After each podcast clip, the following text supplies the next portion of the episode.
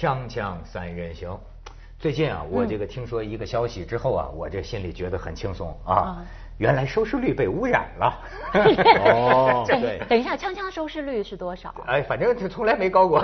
反正从来不怎么样。但是我跟你说，我们锵锵哎，在网络上面的这个点击率高居凤凰网榜首啊，不是榜首也是榜二。这是被污染的吧？啊，我们可能这么高吗？我一直以为十几年下来，我一直以为《锵锵三人行》是没什么人看的小众节目非。常厉 害。我知道有人看，但是看的都是一些正好圈子里认识的不是。我只跟你说一个最简单的道理啊：市场经济下，钱代表一切。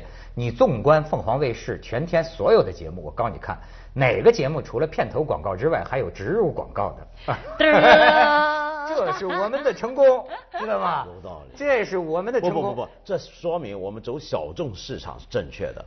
看我们节目的这些观众，恰好都是最高端的，数目不用大，我跟你我跟你就对了就行了。因为有钱的哎呀，哎因为我我做还做很多其他的娱乐节目的主持人哈，我有个这种深深的感觉，我就知道《锵锵三人行》一定非常多人看。哦真的对，因为我参加了《锵锵三人行》之后啊，骂我的人直线上升。没错所以你就会发现，这是个哦爱骂的好多人看哦，那就十几年来，啊他们边骂边看。当然了，当然了，有人骂你那是瞧得起你。对，我就觉得关注度，你知道他们很瞧得起我的，就是说你不要再上这个节目了，拉低整个节目的收视率。我心想，我有这么重要吗？哎原来我这么重要。关注度，对你，你再恶心点，让他们再骂，你才能直线上升，真的吗？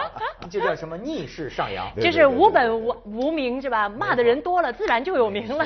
然后你再跟他们开战，是吧？你再跟他们别开战闹了我是吧？哎，这你就火了。所以是是是是我帮帮你 没错帮帮你所以你看，我们节目钱也植入广告也有了，啊骂名都有了，什么都有了，然后该有的都有没错，过去就是说收视率不高嘛，啊我还老说，我说你们把我们放在呃晚上十一点半啊呃播出，这时候谁还醒着呢？结果你知道，他们有人跟我说这是很英明的，说这时候老干部都睡着了。有道理。你们才能说话。他们醒着的时候，你们才我们的节能说话目就办不这么下去自由啊，了对吧？这么宽松啊，哎，所以说啊，有一利必有一弊。特别是我又听说，原来收视率本来就是假的，所以 大家就瞎玩吧。这个消息啊，最早我透露到一点端倪啊，是冯小刚在两会上，这不莫名其妙的插进一杠子，说那个收视率都被污染的啊。那然后你看，我就是我这个呃侦探思维啊，我一看这个索福瑞收视率的这个报道啊，有，但是不多，嗯，很有意思，也不知道为什么没有变成一个很大的话题啊。嗯然后呢，这个索福瑞方面的人就讲说呢，我们那意思啊，这个我们没有什么错，对吧？说这个我这个公安机关这个证明，呃，这个我们也是受害者。我一听，我说这事儿还是个案件呢，这说明有公安在里头。你看这你都不知道，不知道。然后我再一看呢，二零零九年的时候，西安的中级人民法院好像是啊，公布了十大案件，其中有一个案件呢是索福瑞的一个维修技工收钱，和这个某电视台的这个人呐、呃，合伙儿污染收视率。就是怎么叫污染收视率呢？怎么做呢哎，你就你就知道这里边啊，原来有这个内容，收买这个收视户。嗯，比方说啊，我这个你看，中国现在就是索福瑞一家独大嘛。嗯。呃，假假假如说它全国有五千个样本户。嗯。那么平均一个城市啊，他们有人说啊，你只要弄住一户啊，好像就能操纵收视率。它样本户不大不多，不多量不不是那么庞大。所以你只要控，比如不要说控制，只要你就是跟买通了跟几个关系比较好，收视率就会发生变化。而且呢，你看我这个像八爪鱼一样，我四处听。最近我又听一个人聊天儿听一个领领导他们在另外一办公室，我不爱偷听嘛，我就在听 聊什么。哎，原来这个啊，在他们的谈话当中啊，已经是一个这样自然的事情。嗯，呃，比如说今天说你们收视率怎么这么呃提不上去啊？那那然后那个制片就是说，哎呀，那个我们没有钱呐，这这个这个，然后你就听这个领导说，那说他们污染，你怎么不去买啊？你怎么不去买啊？哎，然后这个制片人就说，哎呀，大哥，你知道，说这个年头就是有钱的越有钱，没钱的越没钱。是说有钱的那个节目，人家一砸上千万、上百万那个，人家有这个率的钱，人家有钱钱去去去买。说咱这个你给我这么少钱，预算这么少，对吧？所以我们怎么去买收视率？你知道我听着这些八门缝听来的事儿啊，让我觉得有点意思。然后呢，你看啊，我不由得找到了，当然是几呃这个这个，你看啊，收视率造假的几种手段，收买和行贿样本户，然后第二是窃听和截留数据，这个 甚至到哪种呃地方啊？这个发现了以后啊，索福瑞通过内部电话交换系统屏蔽了所有通话的电话号码，因为有人搞窃听，嗯就是说怎么知道这些收视户呢？嗯他甚至能窃听你这个这个这个调查公司和你这个抽样户之间的联系，因为被抽样的户啊本身是要保密，你对人家信息要保密的嘛，隐私要保密的。最初他要窃听，他要先知道是哪些人是样本户啊，他怎么知道呢？就是内鬼嘛？这不就就就就就就就他只用窃听听和截流啊。的就行。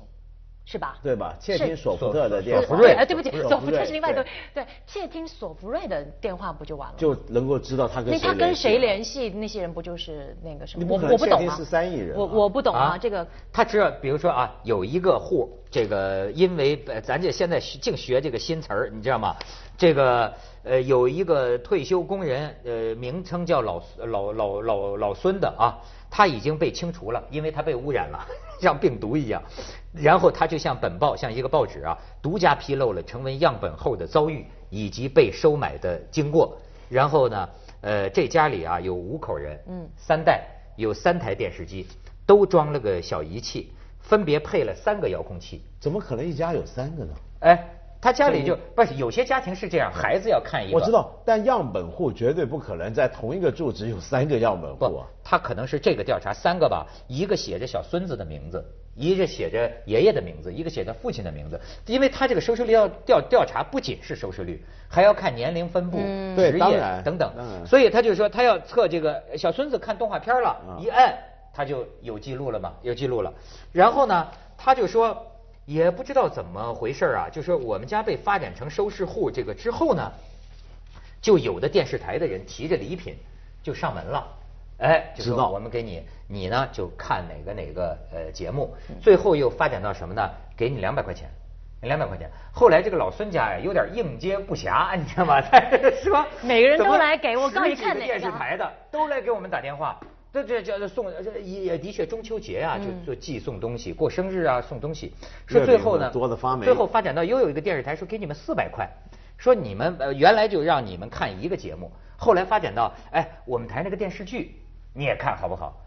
开始他觉得这事儿挺好，还能挣钱嘛。对，说反正得看电视。没错，你不要说中国人没诚信，老孙家说了，说我们收了钱就要讲信用，虽然人家没看哎见，对吧？我们也不能白挣人家钱，没有，反正看看，他说也确实挺好看的，然后我们就看，最后被发现了，说被通知说你们家被污染。其实不仅是电视的这个收视率，你说网上，刚才您不是说这个《锵锵三人行》点击最高吗？对我就说是被污染我我没有说这个被污染啊，但是哦其实也一样是可以造假的，嗯也一样可以。好像据说，包括你现在看微博的转发什么的哈，因为如果你愿意花点钱，好像你的粉丝里头还可以，你的粉丝量可以是作假的，然后你的，转微博粉丝是可以买卖的。对，可以买的，然后你的转发也是一样可以的，然后包括视频的点击都可以。其实如果你要说这个假的话，你这一切的数据都可以。对就看你花不花得起这钱，你有没有这方面的通道了。因为你比如说最早互联网网站开始生意开始的时候，最喜欢造的假就是请人拼命点击嗯，对啊，对不对？因为他就是靠这个。数据来弄到广告的。那你像我，因为我做这个电视节目，收视率对我们其实是个非常重要的。考量的一个指标，嗯因为虽然我不是以这个收视率高低来来收取劳务费用哈，但是它对我是一个很重要的指标，就是我主持的节目是否收视率够好，这个其实是一种。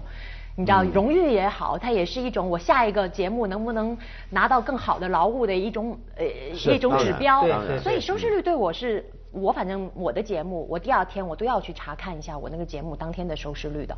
我个人认为哈，肯定有水分，但是水分没有大家想的这么的大。好的节目还真的就是收视率还是不错的，不好的节目你要把它做到很好的那个收视也不可能，或者是那样子也太假了。反正我收的我那个，比如说我的节目，我有一个比较大型的娱乐的节目是在星期天晚上，我就会每个星期一都去收星期天晚上的收视，你还是能够感觉到。就是真的好的节目、投入大的节目、好看的节目，它还是在前两名。嗯，当然了。对，所以你说水分真的有很大吗？也不至于。但是这个确实是。嗯。我跟你说，呃，比如像《中国好声音》《我是歌手》这种节目，对啊，这个不用说的。是。但是你知道，这个节目是万分之一啊！全国有多少节目啊？而你知道这个利益是跟什么绑在一起的？首先，很多制片公司跟电视台签的合约是保证收视率的。对。比如说你到三。对，咱们才能继续合作。你不到三，我就不做了，嗯，对吧？对。包那这个利益呢，又直接跟广告客户的嗯绑在一起。是。广告客户按照什么给你钱呢？按照你这个投放广告呢？嗯。就是你个这个数据啊。所以呢，我跟你说，除了这个最顶的和这个最底下的，最底下的也没必要造，最顶的它也不用造，它这个灰色的中间部分呢，实际存在着很大的空间。曾经有一个人呐，这不是前几年他就是实名啊，他就说了，说我们做一个节目准备播的时候，好多公司就打电话过来，就说提到提到收视率，你知道吗？他说正常这个有那个公司甚至还送，说你不相信我们啊，我们免费送你两天 操纵收视率。他说送到他说他说最后他说的确，你看这报道里有，他的确。这个正常收视率是零点一一，嗯，在那两千里，它能达到一点一四，嗯。但实际上哈，我我我觉得哈，中间部分的这些电视节目，他们的生存其实本来就很就很辛苦，因为现在的电视就是这样的，你要不做最厉害的那前三名，嗯，你中间的那一大块，其实广告客户各方面的其实都非常艰辛，因为传统媒体整体的这个广告份额都在往下爬。那你大部分，比如说我有钱投电视节目，电视节目不便宜，比如说你要冠名要干嘛的，不便宜，那我肯定要不我就砸死钱多。多砸一点钱投最厉害的，我投你，要不我就花一点点钱，反正我也不太在意。你我植入个什么小节目哈，那中间那一大部分他要钱又要的不算少，又没有什么影响力。你做收视率做不做，你也只能做那个零点零几的，对他没有多大意义。其实真的意义不大。但是但是作为我们我是从业者来说，那个收视率确实是确实是。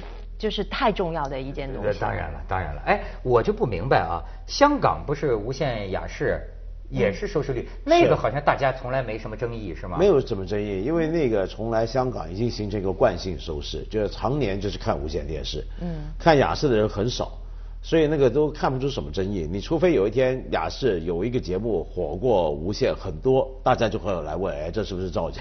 已经变成这样一个惯性。但是所谓的收视率。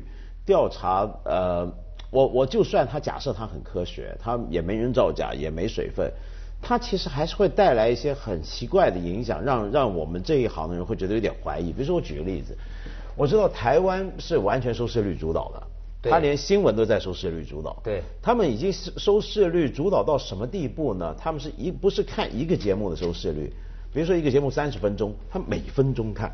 对，嗯，我们对不对？也有也差不多吧。对，他每分钟看你你的收视率上了还下了，那这里面呢，我觉得有几个问题。第一个问题是这种想法本身有多科学？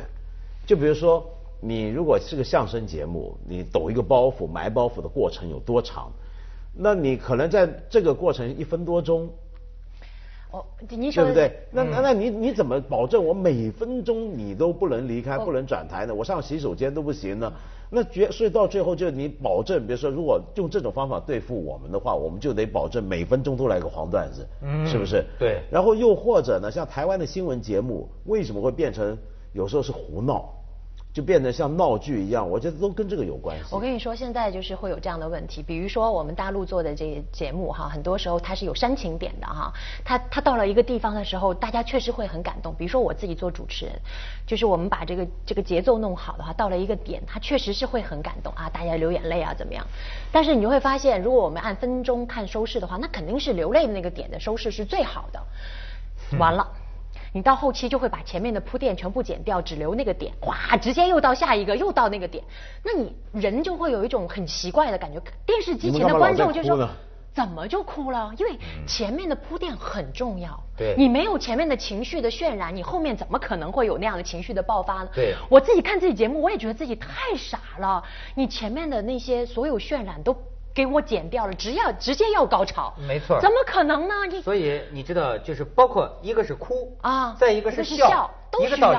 他最后啊，这个因为时间有限，所以他剪的呢就是你抖包袱的那一下。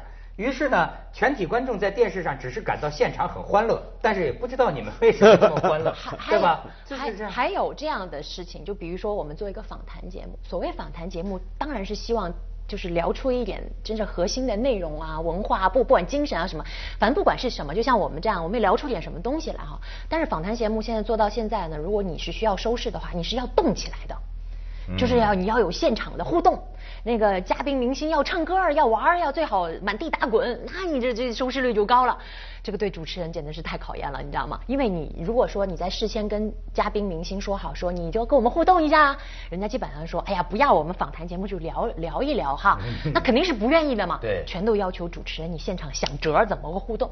就我打一个比方哈，比如说今天你你你们两位来上我的访谈节目，你们俩肯定是有关系才会一起来的嘛。那你有比如说你有个女儿，那我要问你做父亲的这种这种感受的时候，我不能只问。只你只回答没有收拾，我必须要采取这些方法，比如说我拉着这个窦文涛啊，让我假装她是我女儿啊，没别比如说不不我假装我说我说哎呀，就是有一天如果你女儿出嫁了，你是什么感哦？你你女儿认识男朋友了，什么感觉呢？哎，这样我们演一下好不好？我是你女儿，这个是我带来的男朋友，你你看我带，然后我就开始演了，我就做主持人我就开始演，爸。我带来了男朋友来给你，然后你就得演，你你你懂？就是配合。拿亲个给爸爸看。不带这么坏，这大概是这个意思，就是你得演起来，你得耍起来，然后你才有收视。你知道这个，就对我们就是一种就是一种考验。对，可是我现在慢慢觉得啊，从中国电视剧和美国电视剧的比较当中，我也是得到一个什么呢？有高低的。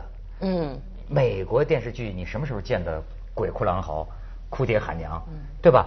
这个是说明，但是美国电视剧的节奏，我认为一样可以达到非常高的这个收视。而且说实在的，伺候的观众不一样。对，我很早就想明白了，没有人包打天下。对，有些观众啊，您喜欢您的这一路啊，这个没问题，对吧？但是咱们不伺候您了。你看你的嘛，有满足你们这些观众的节目，爱哭吗？有很多，那你你你去看。但是咱们应该去选择。所以我认为，尽管我讲一个最不适合收视率的一个东西，叫高山流水觅知音。按说这是跟收视率逆收视率而动的，对吧？但是为什么我们有这个植入广告？为什么有这个植入广告？我跟你说，因为我们刘长乐先生。他高瞻远瞩，真的，这必须这么说，真的，真的。他在很早以前，凤凰我认为最牛的，当然凤凰现在也有一些不好的趋势啊，但是最牛的，我认为恰恰是不为这个收视率。然后他提出了一个很有意思的一个，我认为很智慧的一个也一个角度，叫做影响有影响力的人。我伺候不了你们这百分之八十的人口没有关系，嗯，但是也许有百分之二十的人口，他们是能决定这个社会的发展趋向。能决定资金的流向，是吧？他们这些人呢，一个人他的话语权产生的这个舆论的辐射量啊，可能大于啊平头百姓一一千个人、一万个人。那么今天的社会是多元化的社会，呃，咱们叫分众分众传媒嘛。我们去去去找高山流水去知音，去找跟我们接近的那部分人，嗯，难道他们没有消费能力吗？对吧？难道有消费能力？对了，难道他们不能摆罐在我们桌上吗？咱们去广告啊！锵锵三人行广告之后见。嗯，那你比如说像我们这里，是为什么我长期说我们这个节目，我总以为没什么人看，意思就是这个，因为我真的觉得我我也是我做不来那种，就如果你有观众，你每分钟都想哭，你这么爱哭，你去看别的嘛。嗯。或者说你你你每分钟都要笑，或者你要听最政治正确的言论，中国现在多的是。哎，就我们就找那些剩下来的，中国是三亿人，剩下来的其实也不会太少，也不会太少。嗯。但中国呢，我觉得现在有个问题，就我看，比如说，呃，最近马航那个事儿出来之后，你有没有注意到，不是有好几家机构被骂？被骂是什么原因？是因为他们在这个时候推出一些广告，这些广告可能要表达祝福或什么，结果煽情煽过头了。嗯。我觉得这种煽情文化，再从电视散布到全部领域。就全中国都在想感动中国，嗯，就是弄得就有点太戏剧化了，就好像每个人、每个频道、每个媒体都每天都在演苦情戏一样。对，就这个有点太过了。你就像李艾刚才讲的，你说你的这种主持艺术哈，是这不是？实际上我认为啊，真的这就是中国电视剧和美剧的区别，你知道吗？就是你这个人的感情不节制。哎，谁都知道，我我现在收视率肯定高，我啊，你这你看现在收视率上，谁打开电视看这也得看这孙子怎么了，对吧？然后你要赶紧刮我一巴掌。但是你要老这样，你要老这样，你整天电视上打开全，我有一次看中国电视剧啊，我我们家人看，我都没看，我就没法听，这个就鬼哭狼嚎，爸爸，你怎么能这样呢？哎，你看人家，人家美剧，人那个这个人的心理全在心里，潜台词，哎。这你知道是电视剧是什么时候收看的吗？反正我们家是这样，就吃饭的时候啊，然后一家人团聚，就是团圆着看的电视剧啊。那他是要照顾从老到小，但是还有时候是什么呢？你会走来走去，这位接接个电话，那边聊个什么事儿，随便哎呀，这边抬头再看一下电视剧，所以他不鬼哭狼嚎，那你根本就吸引不了你的注意力。你吃着吃着饭，你跟妈吃着饭，他说妈你别走啊，你不能死啊。就是他其实是很多时候，我不知道别人家庭怎么样，我们家很多时候他是个背景音乐，然后他突然间鬼哭狼嚎一下，全国人都会看一下，哎，对，怎么了？靠这个吸引啊，所以不是一个让你静下心来好好看的戏。你你讲这这个艺术影响人生啊，最后你发展到你发现没有，中国大地上的斗争方式的确就是哭爹喊娘，鬼哭狼嚎，甚至给你自焚，对吗？就全是这种这么样的这种这种夸张的。今天我总觉得今天中国从媒体到是日常生活的高度的情绪是那种情感不节高到，对，就很很烂，情感爆烂。哎，高大上，我认为要点在于节节制，节制啊，节制。一个有尊严的人，分寸节制，节制。你的爱情啊，应该接下来为您播出《文明启示录》。才叫高啊。不过这时候你刚刚讲这个呃不同的地方。